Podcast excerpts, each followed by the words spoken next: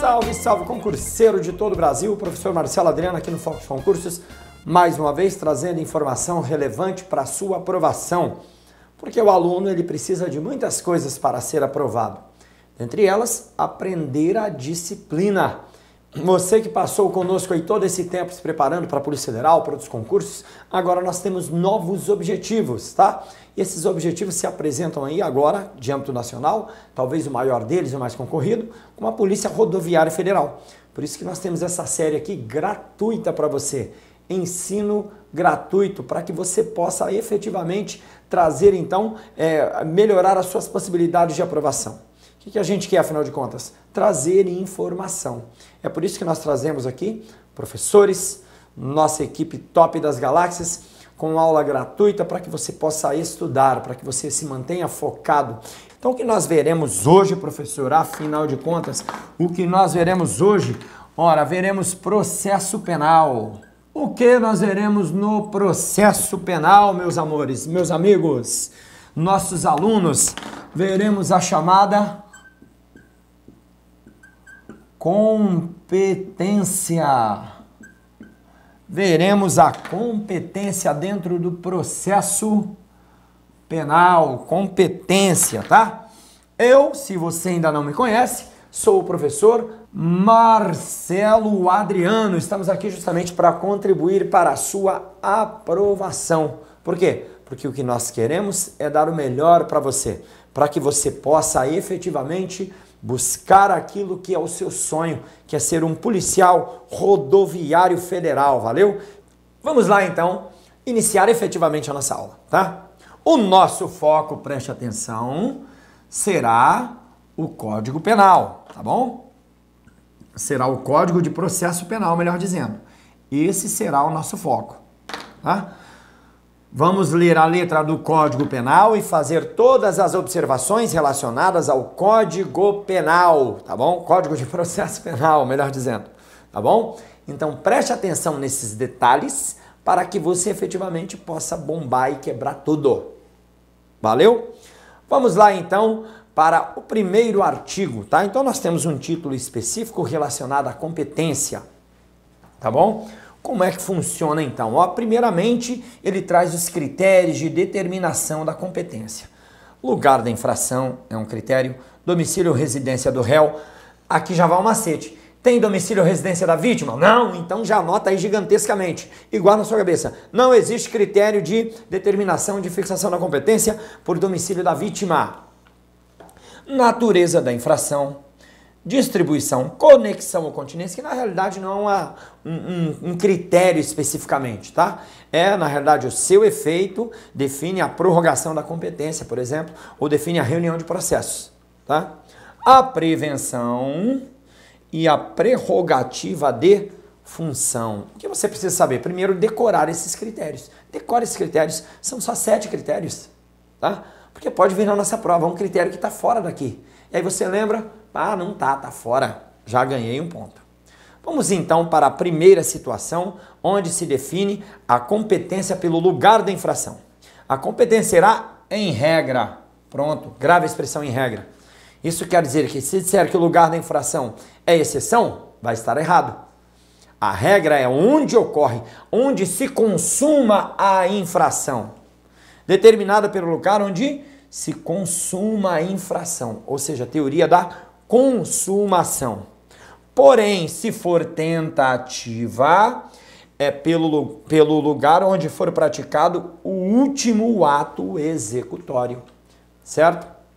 E aí vem a teoria da ação e não da consumação. Detalhe que existe uma exceção bem importante no caso do crime de homicídio. No caso do crime de homicídio, segundo entendimento do STJ, é a teoria da conduta, a teoria da ação, da conduta. Por quê? Porque vamos imaginar que o indivíduo ele leva vários tiros em Caruaru e ele é levado de Caruaru para Recife e falece em Recife. Ora, vai ser muito mais fácil julgar, apurar tudo em Caruaru.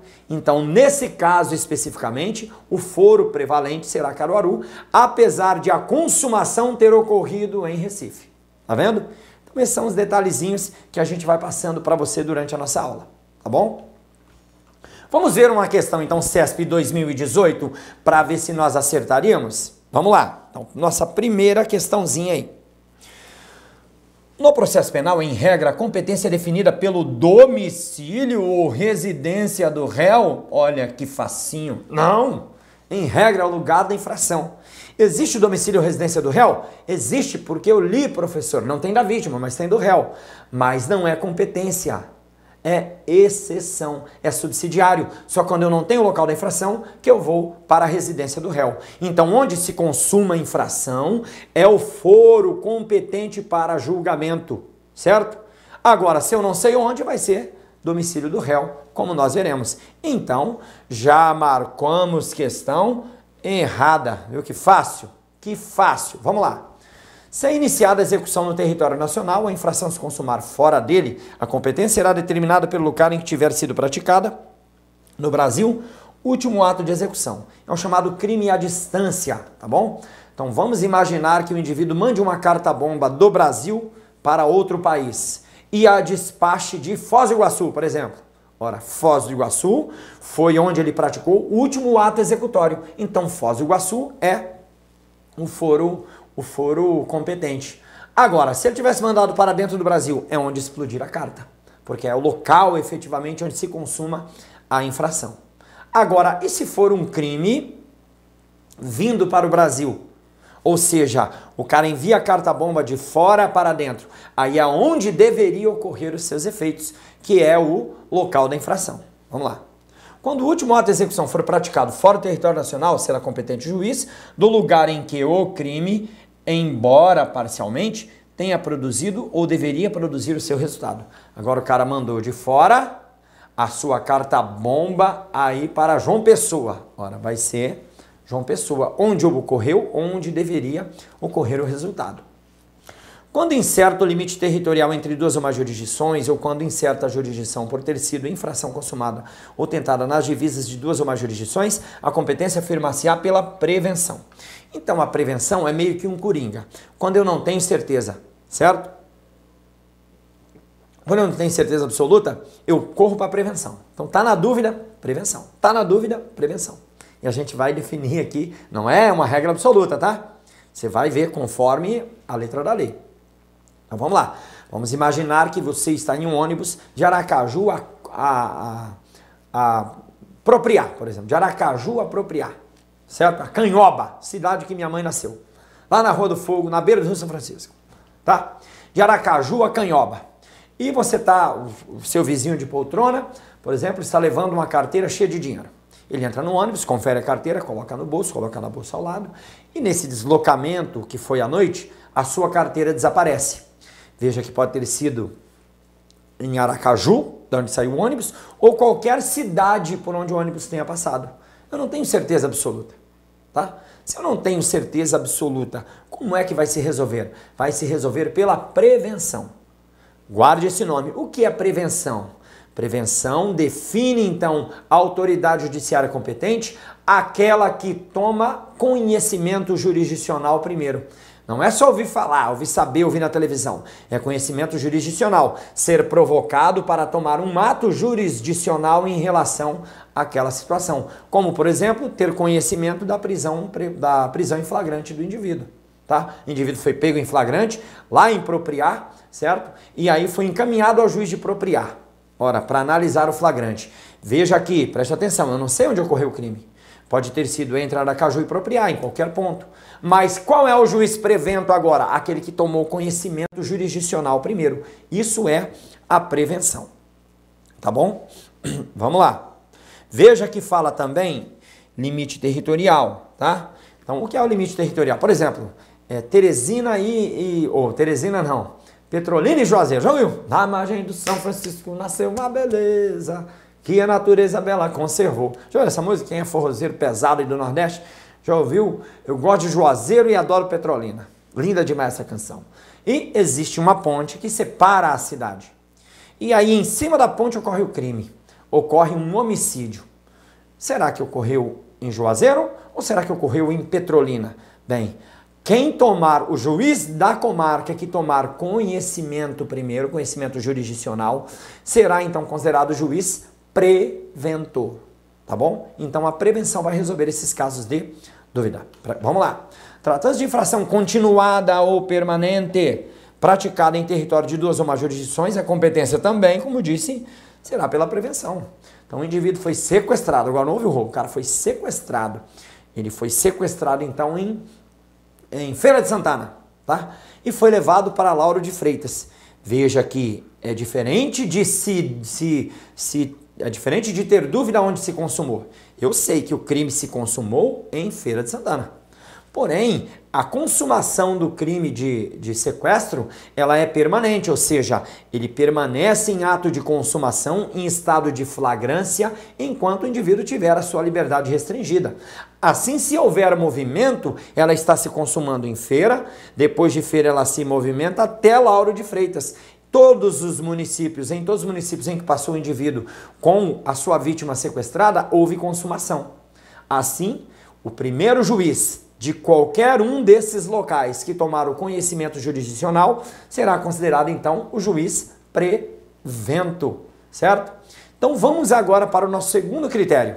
Qual o segundo critério? Pelo domicílio ou residência do réu. Anote aí novamente, primeiro ponto. Não existe domicílio da vítima como critério de definição de competência. Segundo ponto importante, esse critério é subsidiário, não é critério principal tá? Não é critério principal. Vamos lá então ver o que diz o artigo 72. Não sendo conhecido o lugar da infração, veja aqui, é só se for subsidiário, só se não for conhecido o local da infração, porque a regra é o lugar da infração. A competência regular-se-á pelo domicílio ou residência do réu. Não entendi, professor. Então imagine a seguinte situação: você atira, está lá na sua delegacia, de repente liga uma pessoa: olha, aqui na casa do vizinho está um cheiro muito forte, um cheiro de carniça eu estou achando que tem alguma coisa errada. Vocês poderiam vir aqui agora? Aí a polícia vai lá, consegue o um mandado, invade a casa, chega lá e encontra vários cadáveres. E esses cadáveres são irreconhecíveis, tá bom? Não se sabe de onde são, não se sabe onde o indivíduo matou essas pessoas. Só sabe que ele matou em algum lugar e trouxe se sabe que não é daquela cidade, que não são daquela cidade aquelas pessoas, que ele trouxe de outros lugares. E não se sabe, por exemplo, se ele matou ali, se ele matou lá e trouxe, se ele matou no caminho. E o cara não fala onde aconteceu. Ora, veja que eu não sei onde ocorreu a consumação do crime. Se eu não sei onde ocorreu a consumação do crime, o domicílio do réu passa a ser então o foro, o foro competente, certo? Então, aquela cidade onde foi descoberto o crime, certo? Vamos lá então responder mais uma questão agora de múltipla escolha aí para nós. Vamos lá. De acordo com as regras para fixação da competência no âmbito penal, assinale a opção correta. A competência será definida por conexão, quando duas ou mais pessoas forem acusadas pela prática de crime. Questão errada, a gente já vai ver a conexão daqui a pouco, tá? Mas nesse caso aqui é uma continência, quando eu tenho duas ou mais pessoas praticando um último, um único crime, é uma continência por conexão subjetiva, tá? Por cumulação subjetiva. Mas a gente vai aprender isso daqui a pouco, tá? Eu trouxe aqui pela resposta, então fique tranquilo, você vai entender o que é continência. Na realidade, aqui não é então conexão, é continência. Não se aplicam as regras da competência aos crimes cometidos fora do território nacional? Errado, é lógico que se aplica. Se aplica sim, o indivíduo entrar no Brasil, aplica-se então e nós veremos como funciona. Se o indivíduo cometeu o crime e adentra no Brasil, ou então comete o crime e sai do Brasil, nós veremos todas essas possibilidades, tá bom? Ainda, a competência será definida pelo domicílio ou pela residência da vítima nunca será definida. Você já aprendeu que não será definida então. Vamos lá. Sempre que no inquérito policial não se conseguir determinar o local do fato delituoso, a competência será definida pelo domicílio ou residência do réu.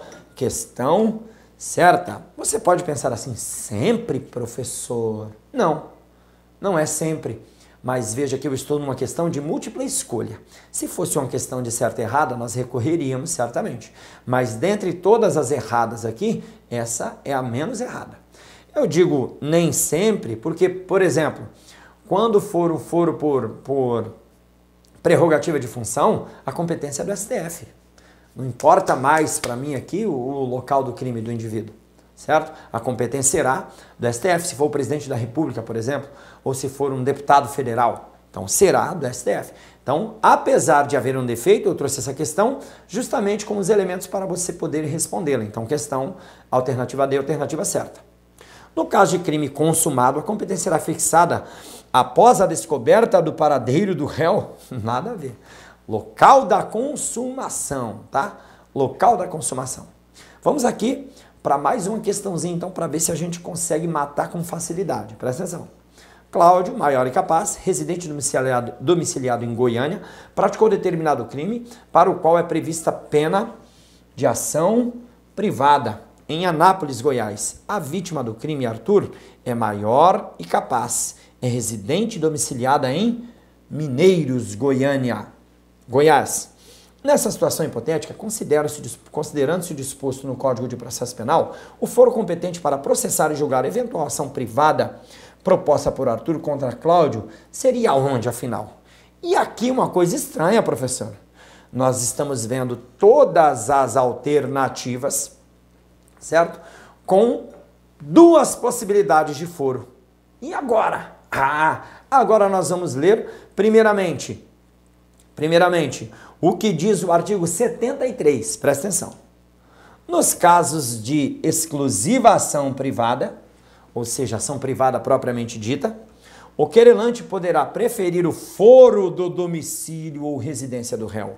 Então, o querelante, quem é o querelante? É aquele que propõe a ação. É o, o, o polo ativo, é quem está acusando. Então, ele pode preferir, é uma opção, o foro do, do, do, da residência do réu. Isso quer dizer que eu tenho, então, duas possibilidades nessa situação. Viu que a letra da lei te ajudaria em muito nesse caso? Vamos voltar então, ó. Quais os detalhes dessa questão importante? Primeiramente, é de ação privada. Se fosse de ação pública, não colaria essa possibilidade. Segundo, eu tenho três locais onde podem ocorrer esse crime. Primeiramente, segunda questão, né? Possibilidade, segunda questão. Primeiramente, Cláudio, maior e capaz, residente e domiciliado em Goiânia praticou determinado crime. Opa, então o domicílio do réu pode ser. A qual é prevista ação privada em Anápolis. Opa, onde efetivamente ocorreu o crime. Então, segunda possibilidade. Então é Goiânia ou Anápolis. Porque o domicílio da vítima, certo? Que é Mineiros em Goiás, não será domicílio, não será foro, não, ser, não será critério para fixação do foro, do foro competente. Então fica fácil a questão.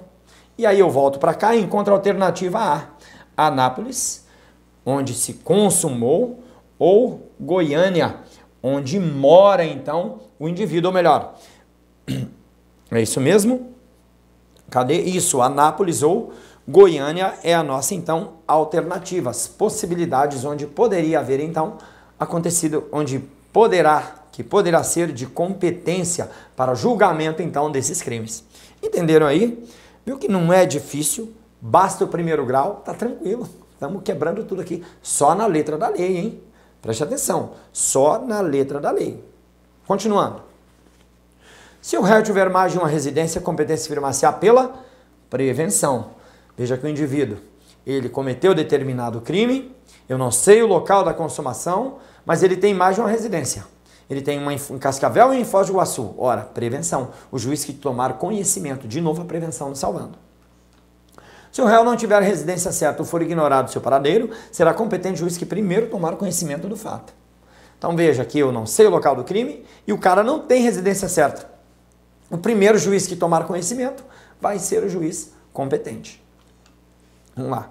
Nos casos de exclusiva ação privada, o querelante, como vimos, poderá preferir o foro, domicílio ou residência do réu, ainda quando conhecido o lugar da infração. Então eu tenho aqui duas possibilidades: lugar da infração, que é a regra, ou sendo domicílio ou residência do réu, domicílio ou residência do réu. Entendemos? Então fechou aí.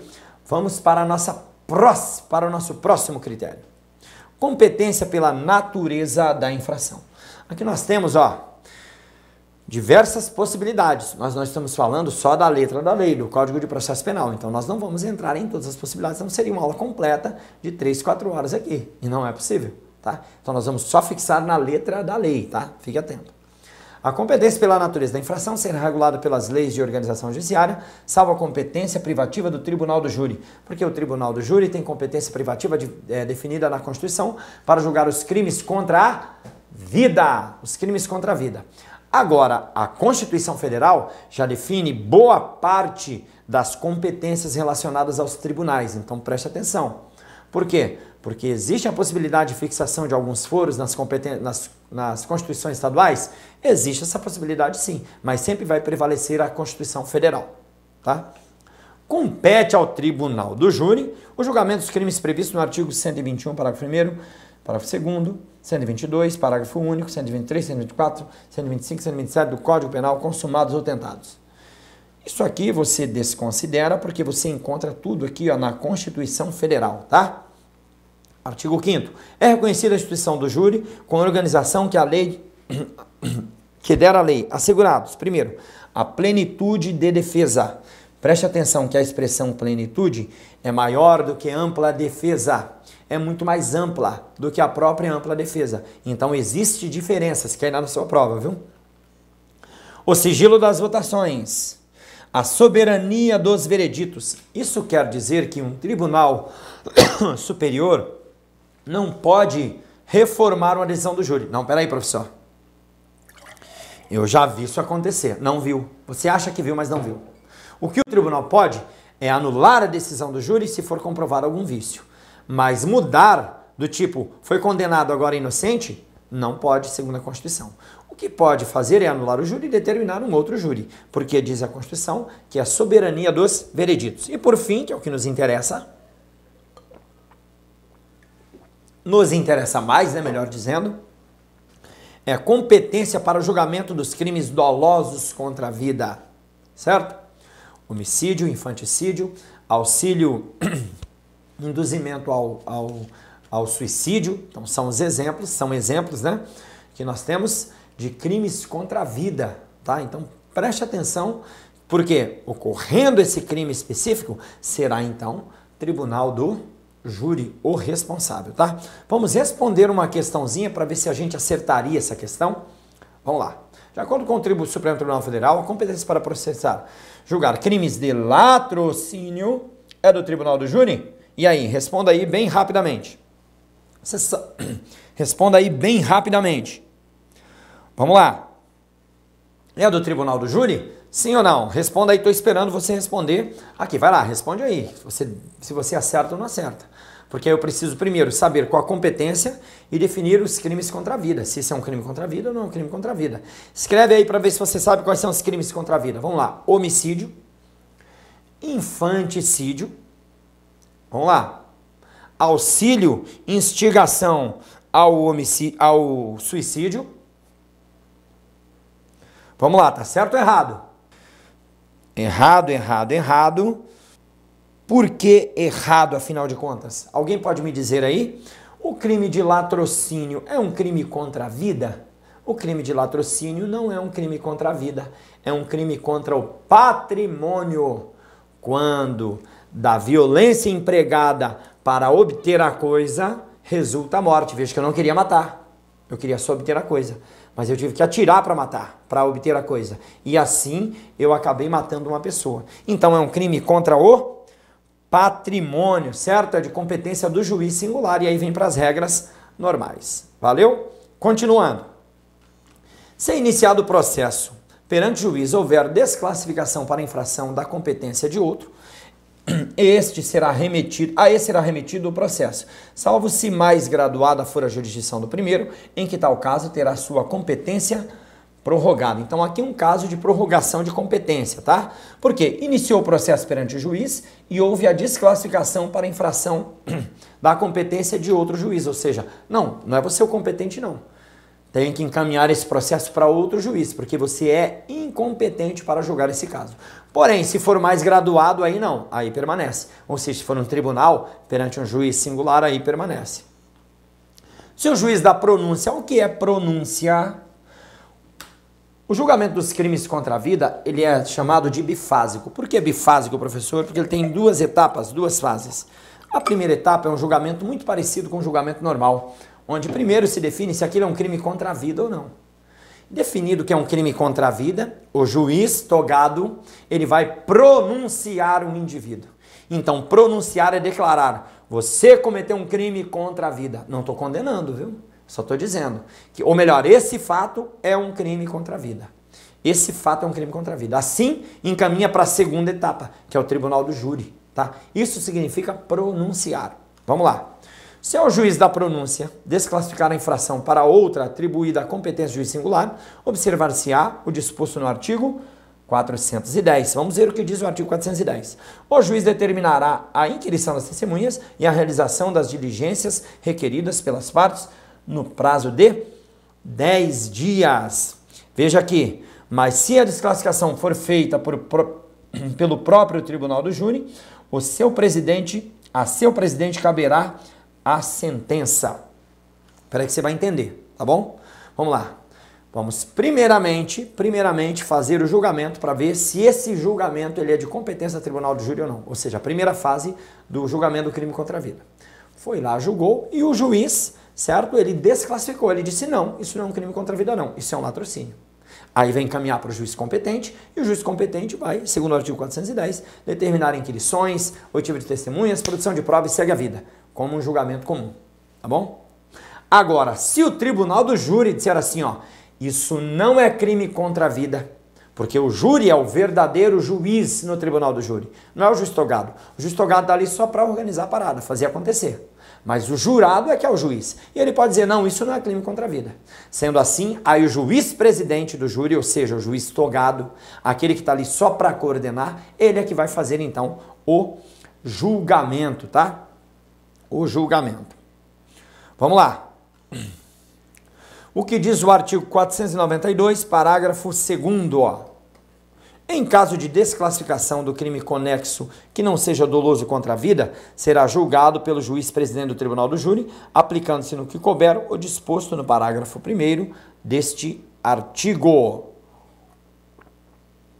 Próxima competência, competência por distribuição. Que a competência, o que é distribuição? Hoje em dia é um sorteio eletrônico. Quando eu tenho mais de um juiz igualmente competente, são uma, uma comarca grande, são vários juízes.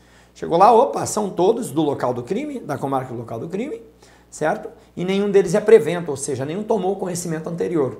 Então, eu não sei qual, são 10 juízes, e aí, para que eu entrego? Ah, vou entregar para aquele que é meu conchavo? Vou entregar para aquele que é mais rigoroso? Não, vou fazer um sorteio para que haja o máximo de isenção, tá? A precedência na distribuição fixará a competência quando? Na mesma circunscrição judiciária, que é o local do crime, houver mais de um juiz igualmente competente. Assim, se for uma cidadezinha do interior que só tem um juiz, eu não preciso de distribuição. Sempre vai ser ele. Houver mais de um juiz igualmente competente. Presta atenção. A distribuição realizada para efeito de concessão de fiança ou da decretação de prisão preventiva ou qualquer diligência anterior à denúncia ou queixa prevenirá a ação penal, que é a chamada prevenção. Então, agora, não é a distribuição. Veja que chegou um pedido de prisão preventiva ao tribunal. E tem vários juízes ao, ao fórum. E tem vários juízes competentes, porque a comarca é grande. A quem eu vou entregar? Aquele que é mais rigoroso? Aquele que é mais brother? Não, faça um sorteio, uma distribuição. Pronto, esse juiz vai julgar agora esse pedido de prisão preventiva. E esse pedido de prisão preventiva foi em razão de um inquérito que agora vai se tornar uma ação penal. E aí chega o inquérito. Precisa efetivamente agora de distribuição de sorteio? Não, porque aquela prisão preventiva que foi analisada pelo juiz vai torná-lo que prevento em relação ao processo que ela deu origem, tá? Então agora não precisa mais distribuição em razão da prevenção. Vamos lá. Competência por continência, conexão e continência.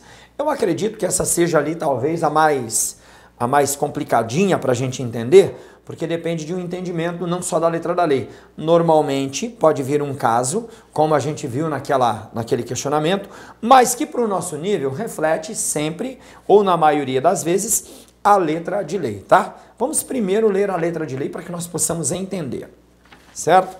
Vamos lá, primeiramente o que diz o Código de Processo Penal. A competência por conexão ou continência. A competência será determinada pela conexão. Veja que não é exatamente um critério de fixação, mas sim de prorrogação, onde um juiz não era competente, em tese, pelo local, agora passa a ser, ou algo assim. Para que serve conexão continência? Para a reunião dos processos, para economia processual, para não haver é, é, decisões divergentes, tá? Então, um juiz só vai ter que julgar tudo ali relacionado àquele, ou aqueles vários processos, ou aqueles vários crimes.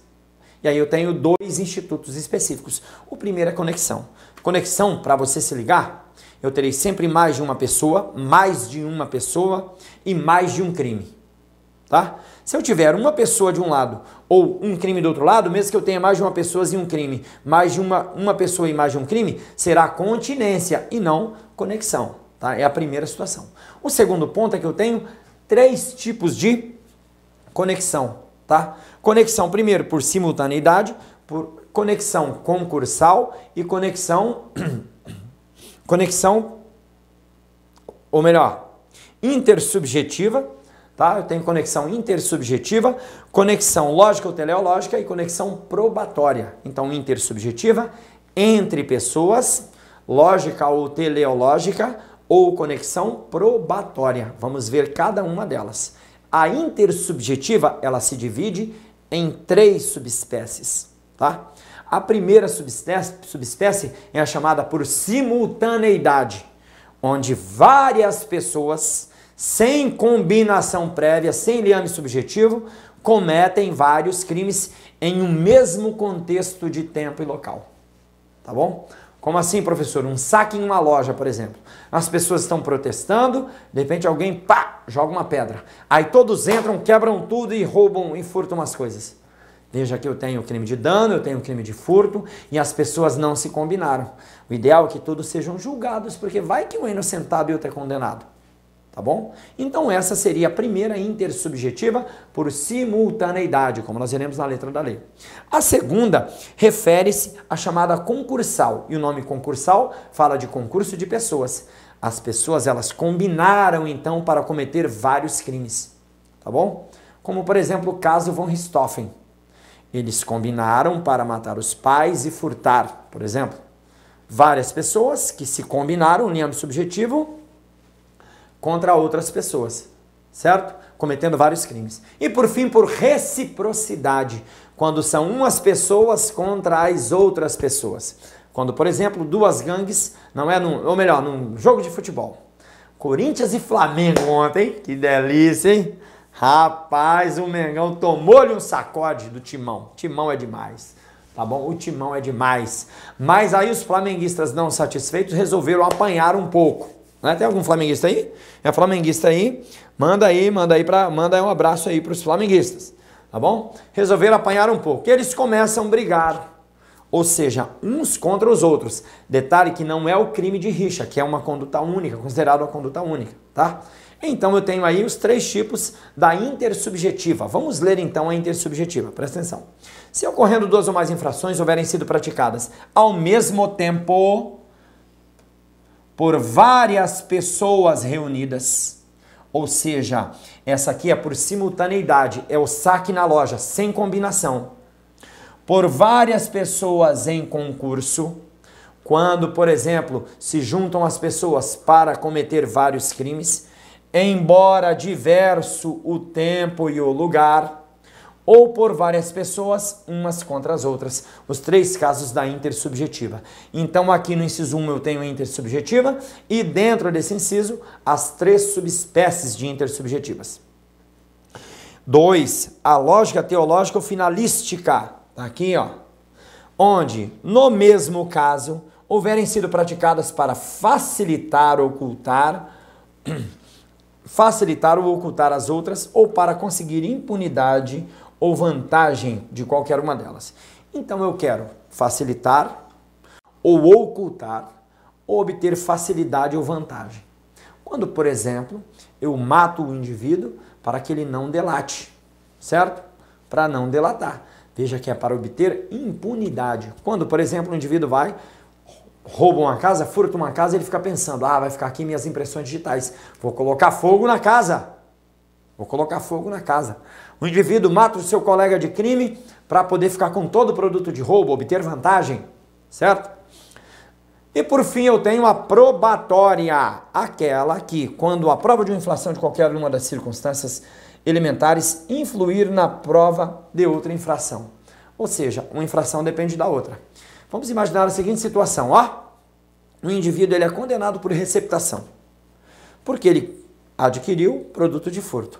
Só que o indivíduo que furtou, ele é absolvido do furto. Como é que pode o cara ser condenado por receptação e o cara ter sido absolvido? Ou seja, não houve furto, mas houve receptação? Não pode. Então, o ideal é que todos sejam juntados aí numa só situação, tá? Vamos lá.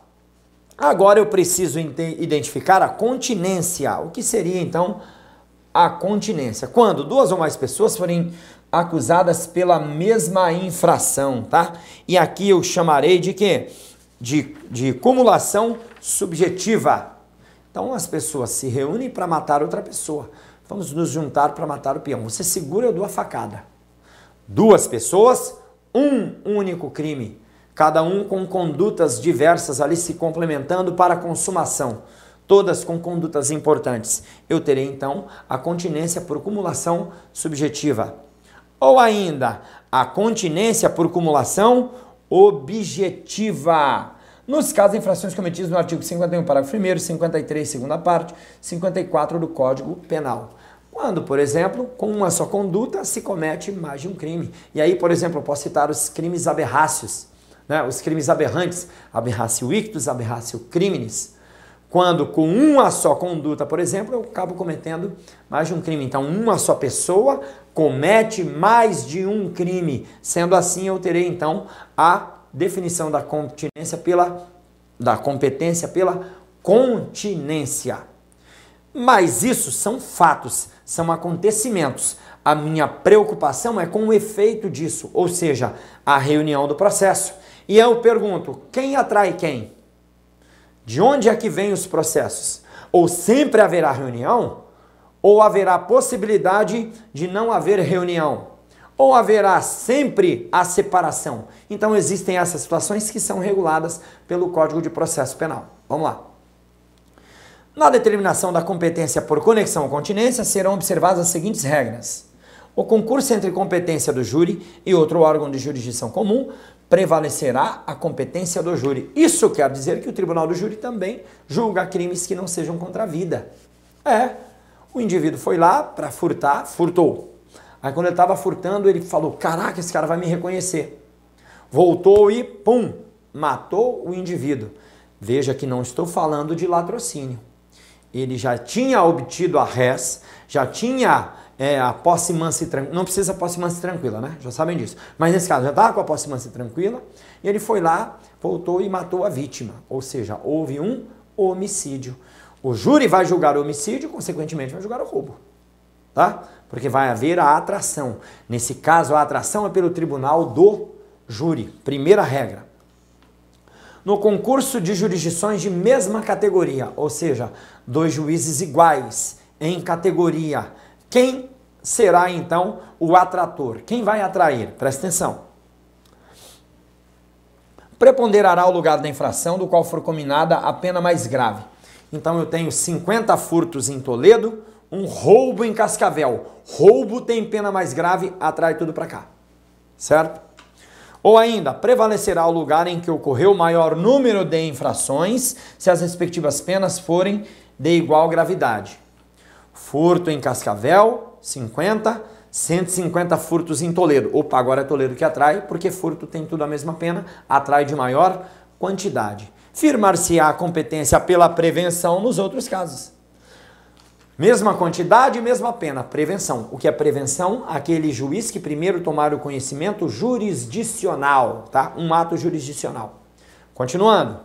No concurso de jurisdição de diversas categorias, predominará a de maior graduação. Então, entre o juiz comum e o juiz e o tribunal de justiça, prevalece o tribunal de justiça porque tem maior graduação. No concurso entre jurisdição comum e especial, prevalecerá a especial, tá bom? Por exemplo, justiça federal, justiça estadual, prevalece a justiça federal. Tranquilo? prevalece a justiça federal, presta atenção. Vamos lá, artigo 79. A conexão continência importará a unidade do processo julgamento, salvo, opa, então aqui haverá separação, tá? Então, é, são exceções no que determinam a separação do processo, independente das regras que nós vimos até agora. Primeiro, jurisdição comum e jurisdição militar. Então, se for comum e crime comum e crime militar, julgado nas duas, nas duas justiças separadamente. No concurso entre jurisdição comum e juízo de menores, também haverá essa separação, certo? Continuando. Cessará em qualquer caso a unidade de processos se, em relação a algum corréu, sobrevier o previsto no artigo 152. Se verificar doença mental, sobrevier a infração, a infração, o processo continuará suspenso até que o acusado se restabeleça, observado o parágrafo 2 do artigo 149. Então, o que acontece? Estão indo junto ali os processos, de repente um fica louco. O daqui segue, o louco espera. Basicamente isso. A unidade de processo não importará a do julgamento, se houver corréu foragido que não possa ser julgado a revelia ou ocorrer a hipótese do artigo 461. O julgamento não poderá ser adiado se a testemunha deixar de comparecer, salvo se uma das partes tiver requerido a sua intimação por mandado, na oportunidade que trata o artigo 422 desse Código, declarando não prescindido depoimento e indicação indicando a sua localização. Veja aqui, ó. A unidade de processo não importará do julgamento. Então, uniu o processo, mas um dos corréus está foragido. Continuo julgando esse aqui, quando o cara aparecer, eu volto para julgar o outro. Não vou deixar o outro é, sozinho por isso. Tá bom? Vamos lá. Ser facultativa a separação dos processos quando as infrações tiverem sido praticadas, será facultativa, melhor dizendo, a separação dos processos quando as infrações tiverem sido praticadas em circunstâncias de tempo ou de lugar diferentes, ou quando, pelo excessivo número de acusados e para não lhe prolongar a prisão provisória, ou por outro motivo relevante, o juiz reputar conveniente a separação. Veja aqui, primeiramente, eu vou reunir conexão e continência. Defino as regras de reunião, maior quantidade de infração, maior pena em abstrato, tá, tá, tá. Depois eu digo, opa, peraí, eu posso separar. E essa separação é obrigatória, comum e militar, ou comum e menor, ou ainda ela é facultativa. O juiz, se achar conveniente, quando for um número excessivo, quando importar um tempo muito grande de prisão, ou outro fator relevante, ele poderá dizer, não, vamos separar que não tem jeito. Então eu tenho obrigatório e tenho facultativa. Faça essa diferenciação com os respectivos motivos, porque isso pode cair na nossa prova desse jeito aí, questão de 2018. Presta atenção, quero que você responda, responda. O juiz poderá desmembrar o processo quando houver excessivo número de réus ou quando as infrações tiverem sido praticadas em circunstâncias de tempo ou lugar diferentes. E aí, Responda bem rapidamente para ver se você consegue, então, se você conseguiria acertar essa questão. Vamos lá? Responda aí bem rapidamente. Desafio para você. Por quê? Letra de lei. Ah, e agora tá fácil, professor. Não é que tá fácil, agora você sabe. Tá vendo como é importante ler a letra da lei? A gente sempre atenta, sempre chama atenção o nosso aluno para esse tipo de situação. Vamos lá, responde aí a questão. Tô esperando, hein? Não vai dar o gabiru. Tem que responder para que você possa testar o seu conhecimento, sem medo de ser feliz.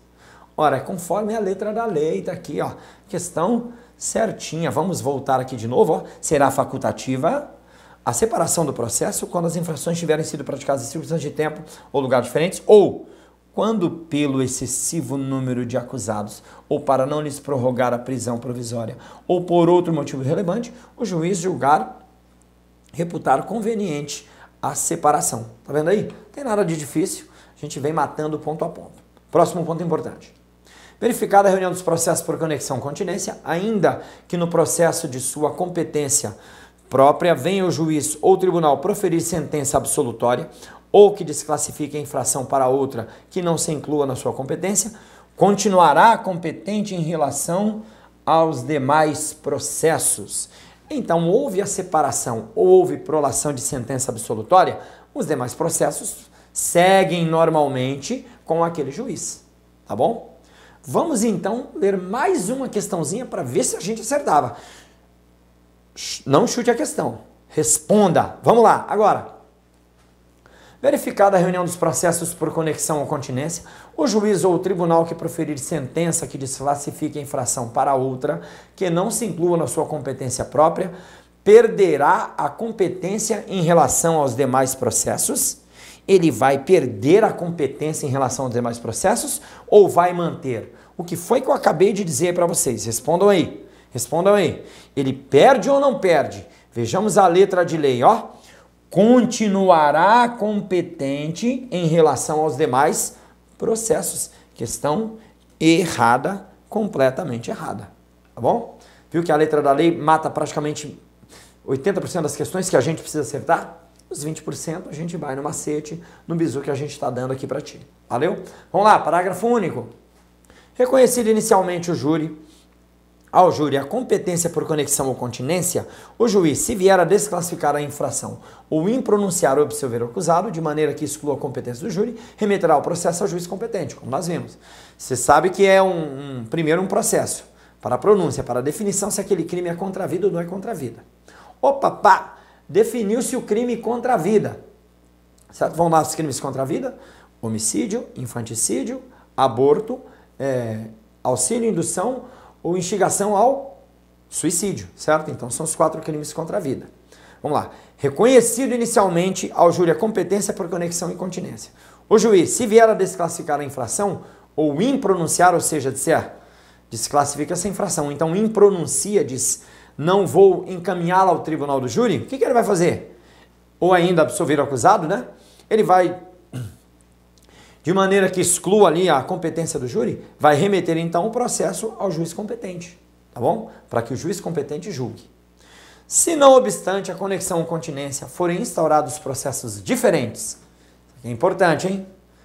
Não houve conexão e continência, mas era caso de conexão e continência, tá? Mas o que acontece então, hein? A autoridade judicial pre prevalente deverá avocar os processos que concorram perante outros juízes, salvo se estiverem com sentença definitiva. Neste caso, a unidade dos processos só se dará ulteriormente para efeito de soma ou de unificação das penas. Então, começou os processos rodando, ele, peraí, aquele processo é meu, avoca, dá para mim aqui, ó, dá para mim, esse processo é meu, agora segue a vida. Não, já foi, sentença definitiva? Opa, então eu só vou juntar agora para a unificação das penas, tá? Competência por prevenção. Nosso próximo critério você já sabe. Verifica se há competência por prevenção toda vez que ocorrendo, concorrendo dois ou mais juízes igualmente competentes com jurisdição cumulativa, um deles tiver antecedido ao outro na prática de algum ato do processo ou de medida a este relativa, ainda que anterior ao oferecimento da denúncia ou da queixa. Veja que não é só conhecer de ouvido, ele tem que cometer um ato relacionado, tem que ser provocado para decidir acerca de uma prisão preventiva, por exemplo. Tá? E aí ele será o chamado juiz prevento. Nós vimos os diversos casos de prevenção. Próximo critério: competência pela prerrogativa de função. A competência pela prerrogativa de função é do do Supremo Tribunal Federal, do Superior Tribunal de Justiça, dos Tribunais Regionais Federais e dos Tribunais de Justiça dos Estados e do Distrito Federal relativamente às pessoas que devem responder perante eles por crimes comuns ou de responsabilidade. Eu estou falando aqui ó, de função pública e não exatamente da pessoa. A pessoa que exerce a função. Por que eu digo isso? Porque quando se perde a função pública, se perde o foro, tá bom? E agora existe essa discussão, inclusive, da possibilidade de foro somente pelos atos cometidos no exercício da função. Tá? Então isso ainda está sendo julgado, está sendo analisado. Existem propostas legislativas para alteração, inclusive para acabar com o foro por prerrogativa de função, mas por enquanto nós vamos na letra da lei, tá? Porque ainda não foi revogado na letra da lei. Vamos lá. Nos processos contra a honra, em que forem querelante pessoa na Constituição sujeita à jurisdição do Supremo Tribunal Federal e dos tribunais de apelação, aqueles, tribunal de apelação não existe mais, aquele ou a este caberá o julgamento quando oposta é admitida a exceção da verdade. Vamos lá, o cara vai lá e xinga o presidente da República. Quem julga o presidente da República? STF. Crime contra a honra. Aí ele põe a exceção da verdade. Peraí, eu quero provar que isso é verdade. Eu posso provar que isso é verdade. Quem vai julgar a exceção da verdade? O Supremo Tribunal Federal. É quem julgaria aquele, aquele indivíduo que está movendo a ação, se ele fosse, então, o. o se ele fosse o. Se ele tivesse cometido, então, o crime. Tá? Vamos lá. O Supremo, ao Supremo Tribunal Federal é, competirá privativamente processos julgados. Seus ministros nos crimes comuns, os ministros de Estado, salve nos crimes conexos com o presidente da República, o Procurador-Geral da República, os desembargadores dos tribunais de apelação, os ministros de tribunais de contas e os embaixadores e ministros diplomáticos nos crimes comuns e de responsabilidade. Esse dispositivo, como está aqui, não está mais exatamente de acordo com a Constituição. Então, o ideal é você ler a Constituição para a definição da competência dos tribunais. Isso eu já havia dito a você. A regra é simples. Os, os crimes cometidos pelas altas autoridades, crimes de responsabilidade, Senado Federal. Pelos próprios ministros do Supremo Tribunal Federal, pelo Procurador-Geral da República, pelo Presidente da República e pelos ministros se conexos com o Presidente da República ou Vice-Presidente da República, Vice-Presidente também. Nos crimes comuns, Supremo Tribunal Federal. Os ministros de tribunais superiores, Supremo Tribunal Federal. Nos crimes comuns e de responsabilidade. Governadores de Estado, STJ e assim por diante. Como nós não estamos falando de competência constitucional, nós não vamos entrar nesse detalhe efetivamente, tá? Especificamente. Vamos lá. Competirá originariamente aos tribunais de apelação o julgamento dos governadores ou interventores dos estados ou territórios Prefeitos do Distrito Federal, tá, tá, tá, tá, corta também, porque agora existe regra específica. Eu tenho Tribunal de Justiça julgando, julgando Tribunal de Justiça julgando os prefeitos e Tribunal Regional Federal, se o crime for estadual ou federal. E para os governadores é o STJ, para qualquer tipo de infração. Inclusive se for infração militar ou infração eleitoral. Mas nós não vamos entrar nesse mérito porque não é letra de lei. Vamos responder então uma questão aqui que é muito interessante. O desembargador aposentado que cometer crime comum será processado e julgado em primeiro grau de jurisdição, haja visto que o foro por prerrogativa de função restringe aos magistrados na ativa, certo errado? Se ele fosse um desembargador na ativa, a certeza é que ele já seria julgado pelo tribunal que está acima. Quem é que está acima dele? Ora, o, tribu, o, o STJ, Superior Tribunal de Justiça. Ponto, acabou. Mas ele está na reserva ele perde a sua prerrogativa. Então, questão certa. Mesmo estando aposentado, ou melhor, estando aposentado, ele não terá essa prerrogativa, certo? Ele efetivamente não terá essa prerrogativa. Então, questão completamente errada, tá? Questão errada. Vamos lá. Continuando então para o nosso próximo dispositivo. Vamos agora para algumas disposições especiais, tá bom? Veja, eu não estou seguindo uma lógica didática que você vê em aula. Então, muitos, muitos dispositivos ficaram de fora. A sequência ideal para aprendizado não é essa, mas tudo que você está aprendendo aqui, primeiro, está fixando a lei, segundo, vai servir para o seu aprendizado. Então, esse é o objetivo, tá bom? Vamos lá. No processo por crimes praticados fora do território brasileiro, será competente o juiz da capital do estado onde houver por último residido o, o acusado. Se, essa, se este nunca tiver residido no Brasil, será competente o juiz da capital da República. Então, o indivíduo cometeu um crime no estrangeiro, é possível que crimes no estrangeiro sejam julgados no Brasil se o indivíduo entrar no Brasil. É possível. Tá? Então o indivíduo cometeu o crime no estrangeiro e ele entrou no Brasil. Morou no Paraná, vai ser julgado em Curitiba. Nunca morou no Brasil, cometeu um crime contra. É, nunca morou no Brasil, por exemplo. Será julgado em Brasília, pela comarca de Brasília, é, é o que está descrito na lei. Vamos lá. Os crimes cometidos em qualquer embarcação nas águas territoriais da República ou nos rios e lagos fronteiriços bem como a bordo das embarcações nacionais em alto mar, serão processados e julgados pela Justiça de, do primeiro porto brasileiro em que tocar a embarcação após o crime ou quando se afastar do país pelo último lugar em que houver tocado. É os crimes que estão vindo e os crimes que estão indo. Se estiverem indo os crimes, ou seja, o avião levantou o voo do Brasil e partiu para os Estados Unidos ele saiu de Manaus, foi cometido crime a bordo desse avião, ora, ele será julgado em Manaus. Se o avião estiver chegando agora, chegando e pousar no primeiro local, ele será julgado em Manaus. Vamos imaginar que em razão de um problema ele teve, ele teve que fazer um pouso de emergência em Santarém. Será em Santarém, porque é o local onde toca o solo e não o destino efetivamente, tá? Será em Santarém. Aqui nós temos a definição efetivamente do território, né? Nós não vamos entrar porque não é objetivo da nossa aula, definição do que é território para definição de competência se se aplica ou não a lei processual penal brasileira, tá? Então nós vamos, não vamos entrar nesse mérito porque não é objeto dessa aula. É crime indo, crime voltando. Crime indo, último lugar que tocou, crime voltando, primeiro lugar que toca no solo brasileiro. Vamos lá. Os crimes praticados a bordo de aeronave nacional dentro do espaço aéreo correspondente ao território brasileiro ou alto mar ou a bordo de aeronave estrangeira dentro do espaço aéreo correspondente ao território nacional serão processados julgados pela justiça da comarca ou território se verificar o pouso após o crime ou pela comarca onde houver partido aeronave. Eu usei o exemplo avião porque é a mesma coisa, tá? Avião, navio, o que importa é onde tocar. Tocou no solo, indo último local, chegando primeiro local. Quando incerta e não se determinar de acordo com as normas estabelecidas, e aí? Não sei onde é Duvido que você escreve aí e responde agora. Se não sabe onde é, qual é o critério coringa que resolve quase todas as situações? Qual é o critério?